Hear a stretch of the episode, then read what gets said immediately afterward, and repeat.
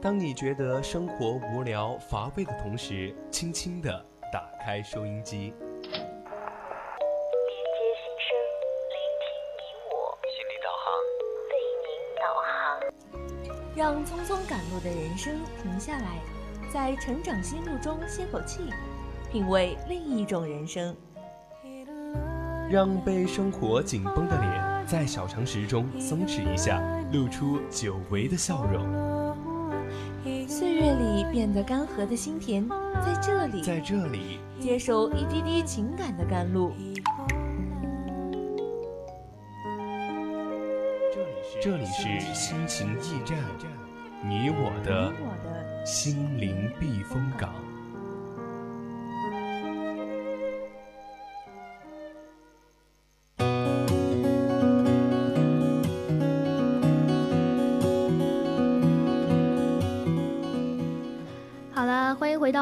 们下半段的节目，当然了，我还是夏木。其实我想说的是，本来我应该说我是雪梨的，但是由于我们的小雪梨最近是身体不适呀。对啊，我也比较遗憾的就是这一点。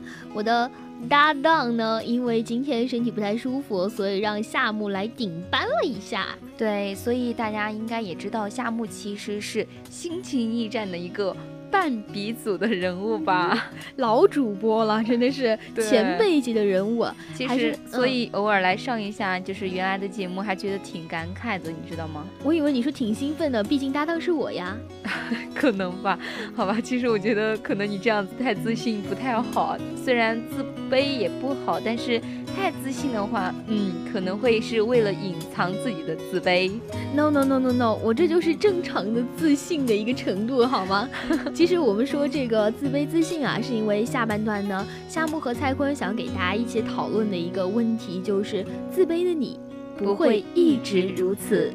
还是先来说一下我们的互动方式，你可以短信编辑大写字母 VOC 发送到零八三幺三五三零九六幺，你还可以加入我们的 QQ 听友四群二七五幺三幺二九八。对呀，当然你还可以在微博上艾特大写的 VOC 广播电台以及艾特 VOC 夏木啦，还有就是我们的微信宜宾拼音的小写宜宾 VOC。一零零，为什么现在总是就是每次说到 VOC 之后就总会忘记那个一零零？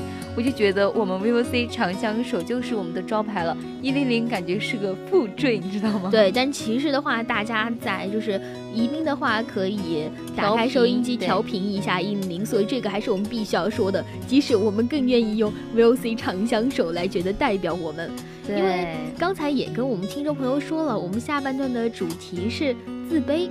为什么越自卑的人反而越成功？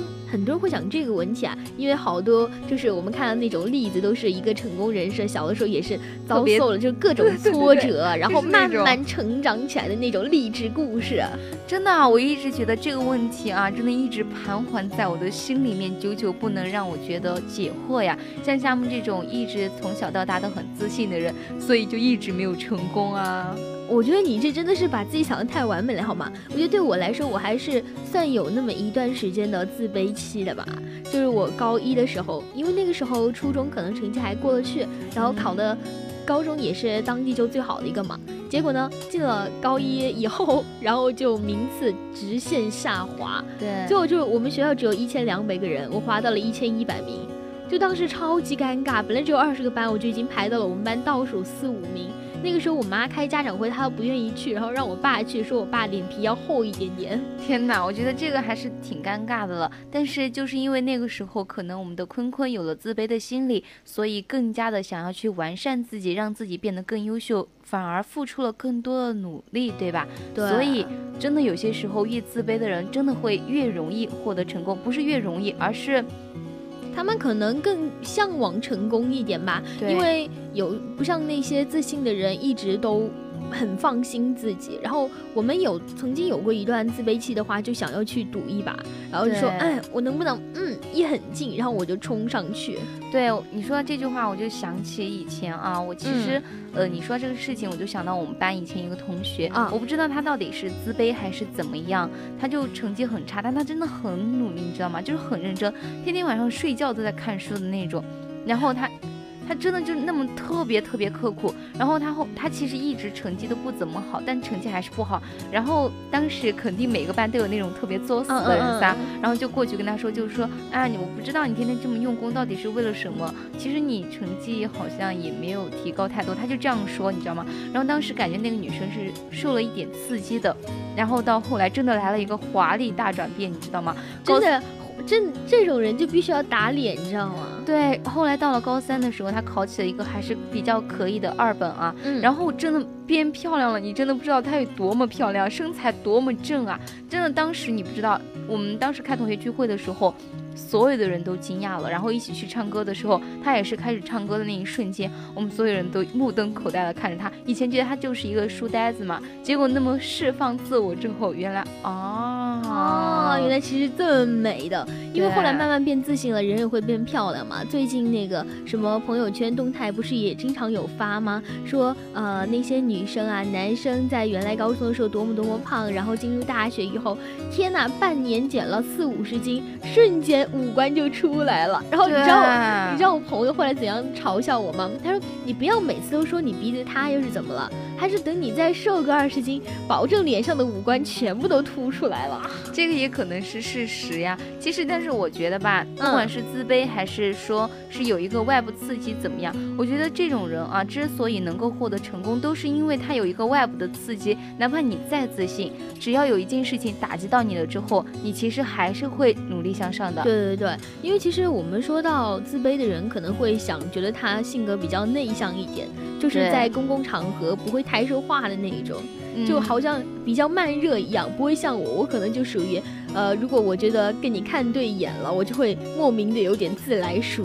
对，而且你有没有发现，其实，在我们的生活当中，自卑的人好像并不在少数。因为整个班级里面那种特别闹腾又特别跳的，只有那么几个人，很多人都是那种特别默默无闻，然后一直在那儿埋头学习啊之类的，就是一直安安心心做自己应该做的事情。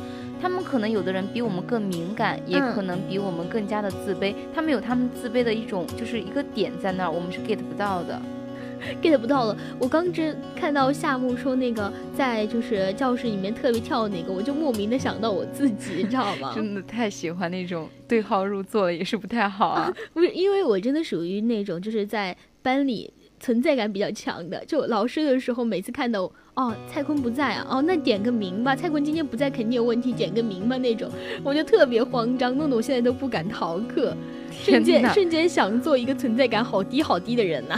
哎，其实我觉得你这个存在感还是挺好的。像那种，我觉得像那种自卑的人，他真的会有一个自己的壳，因为就特别想尽力把自己全部缩到那个壳里，让大家都看不到他。要因为一旦大家都瞩目他的时候，他就开始发。就是紧张。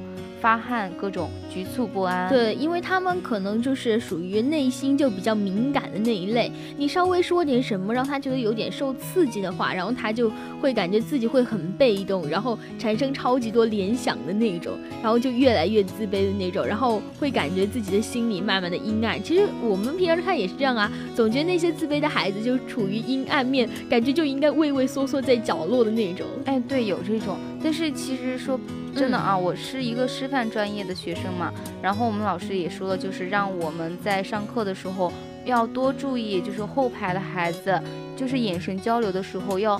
向全班扫，而不是固定在某几个人身上，那这样子才是更公平的一种方式，让每个人都觉得自己是存在于老师的眼里，让每个人都有相同的存在感，这样他们才不会形成一种心理的落差。对，因为其实我们小时候就是这样子啊，为了博得老师一点点的关注，因为总觉得老师就只关注那些很乖的，然后成绩很好的孩子。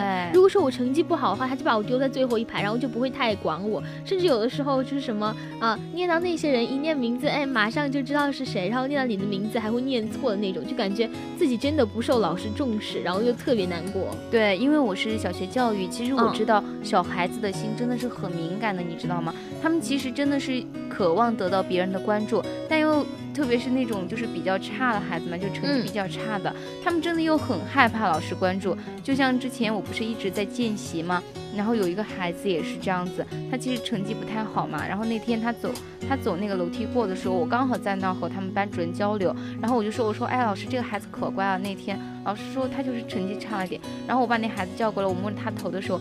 他真的笑的可开心了，你知道吗？就在班级里面的时候，他们没有见他给他的一点点的关注，他就会特别开心。对，然后我就觉得，真的就觉得那那一时刻啊。觉得老师这个职业真的是一个神圣，不是神圣，它真的是一个很难做的一个职业，因为他关注的是一个人的一个成长发展，为这个整个成长发展是奠定了一个坚实的基础在那儿，所以你真的很有可能去塑造一个人的品格。对，所以说现在对于像就是夏目这种小教的，然后还有一些幼教的，大家的就是对。这个老师的要求就会比较高一点，因为觉得小孩子都是从小就开始培养的呀。因为我想起之前跟人家讨论一个话题，说人心善还是恶，其实很多时候不是天生的，而是后天教育、后天的环境造成的。对，真的是这样子。我跟你说，但是我们今天说的那种自卑啊，可能我们理解到的都是很片面的那种东西，有没有？就是我们看到我们身边的怎么样，其实更没没有向大家分享一些更专业的术语以及那些解释的方式来表达说为什么自卑的人更会获得成功的几率要大一点点。我们应该从专业的角度分析一下，毕竟我们都是专业人士嘛。对对对。好了，我们首先还是要说一下，怎么样的人才属于一个自卑者呢？大家可以自行对号入座一下，看一下自己身上是不是也有着这样的问题。对，首先呢，第一个就是远离社交生活。他们总是会相信自己在社交中没有足够的价值，就像我们刚才说的，他可能因为自己一个人害怕，然后就是像像一个学生嘛，他可能就不敢跟老师说出自己的问题。对，然后第二种人就是通过贬低他人，因为他只有通过贬低他人的方式，让自己感觉会舒服一点点。其实这种人，我觉得吧。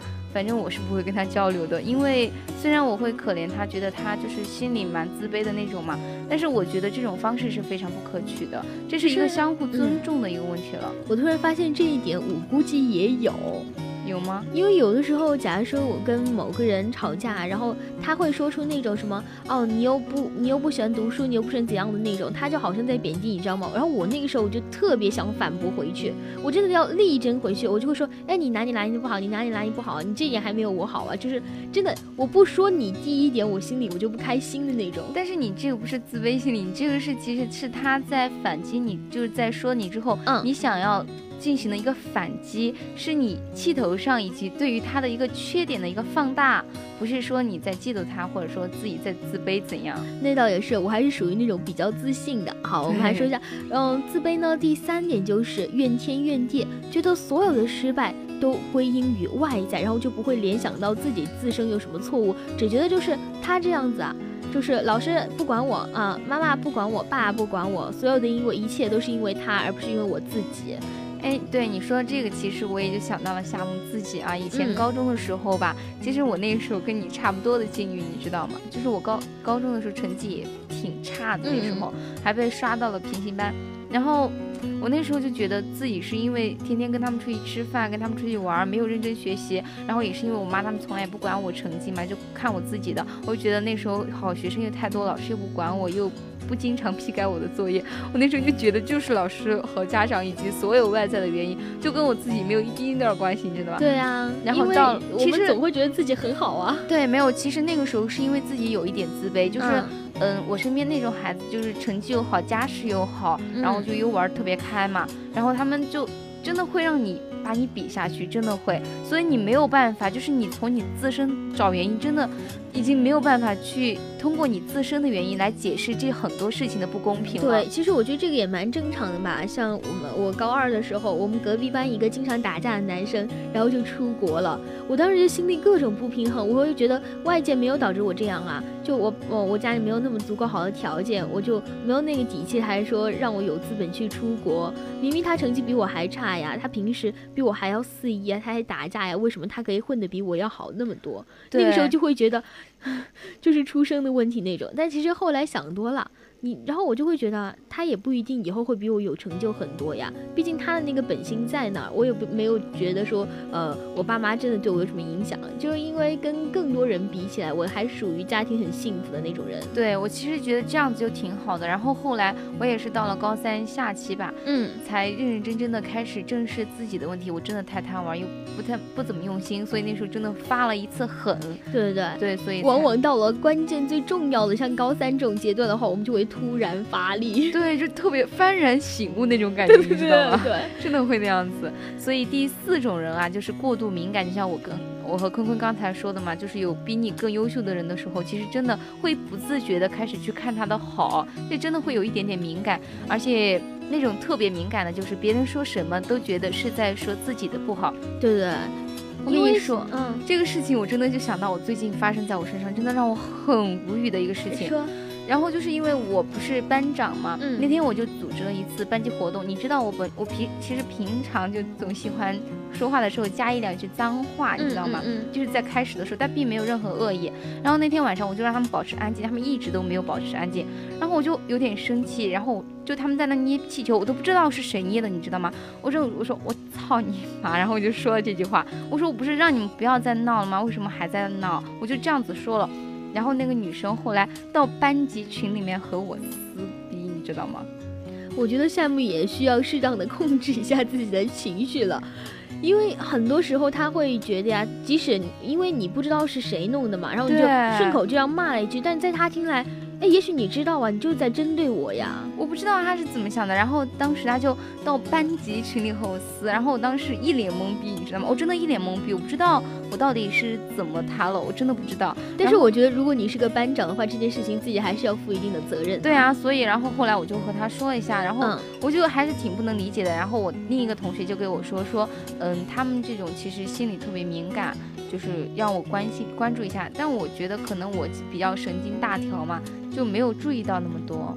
对，有的时候像我们这种一根筋的，真的有的时候会不自觉的可能小小的伤害到别人了，然后又不自知，然后过后呢又想来弥补一下下。对，但是其实对我们来说，我们也挺委屈的，就是挺躺枪的，因为其实就是自身的一个习惯问题，不知道有人会那么敏感，就是会不经意间对别人是造成了那么大的一个伤害。嗯，对啊，因为经常会不是那个 Q 里面有个表情是那种微笑嘛，对，我超级受不了人家对我微笑，是不管你是知不知道这个微笑带有那种嘲讽的意思，还是说你只是自己的一个习惯喜欢发这个表情，反正只要是对我发那个表情或者发个呵呵的，我一定会骂你，就控制不住自己了呀。也真的是敏感。但是像我后来还是跟那个同学道歉，我就说其实我们就是很大一程度上是三观不同嘛。嗯我说嗯虽然我这个口头禅我知道这是一个不好的习惯，所以我向你道歉，但是他当时其实言语比较激进，然后我是比较受不了，我也比较受不了，然后当时还和他小小的说了一下，毕竟身为一班之长的我，还是而且还而且还是作为心情驿站的一个主播啊，对，还是要进行一个心理的一个疏导。当然啦，对，然后我们还是要回到我们刚才说的自卑的第五点呢，就是会想要求关注。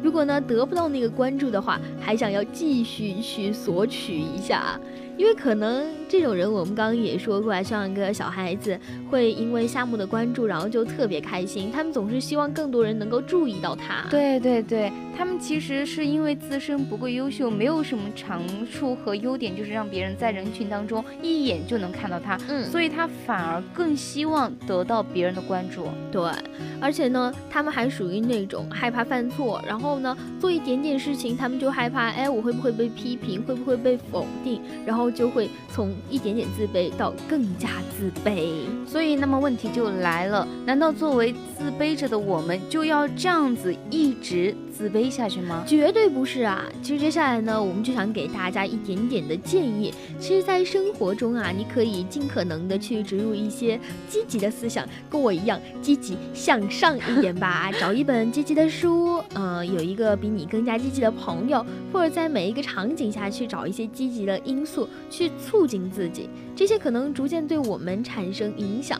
对，而且最重要的就是客观的评价自己了，看到自己的优点的同时呢，适当的看一点点自己的缺点就够了，要不断的鼓励自己去发挥自己的长处，然后要学会接纳自己的不足，承认自己很多事情都会做不好，但是做了总比不做要来的好呀。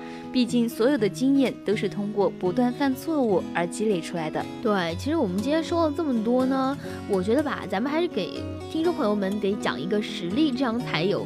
说服力是吧？当然啦，其实我自己就有这种经历嘛。我以前不是高三特别发力嘛，嗯，所以其实我自己做错题的时候，那时候真的很急躁，我就觉得错了就是错了，然后没那么多原因，也没那么多理由，更没那么多借口，你就只需要把这个题弄懂就好了。你没必要说，哎，是因为我上课没听讲还是怎么样？你上课没听讲，你现在说有什么用呢？我毕竟那时候时间对我来说真的很紧张，你知道吗？所以我真的没有办法再去考虑那么多，我就只能做的一个事情就是，现在这道题我做错了。那么我就只能用我全力去把它弄懂了。对啊，其实很多情况我们遇到这样的问题，是因为自己不够优秀，然后同时又特别希望得到别人的认可，然后就导致了就自己会很紧张。哎，我快点想要把这个东西快点弥补，我要把这个问题解决那种。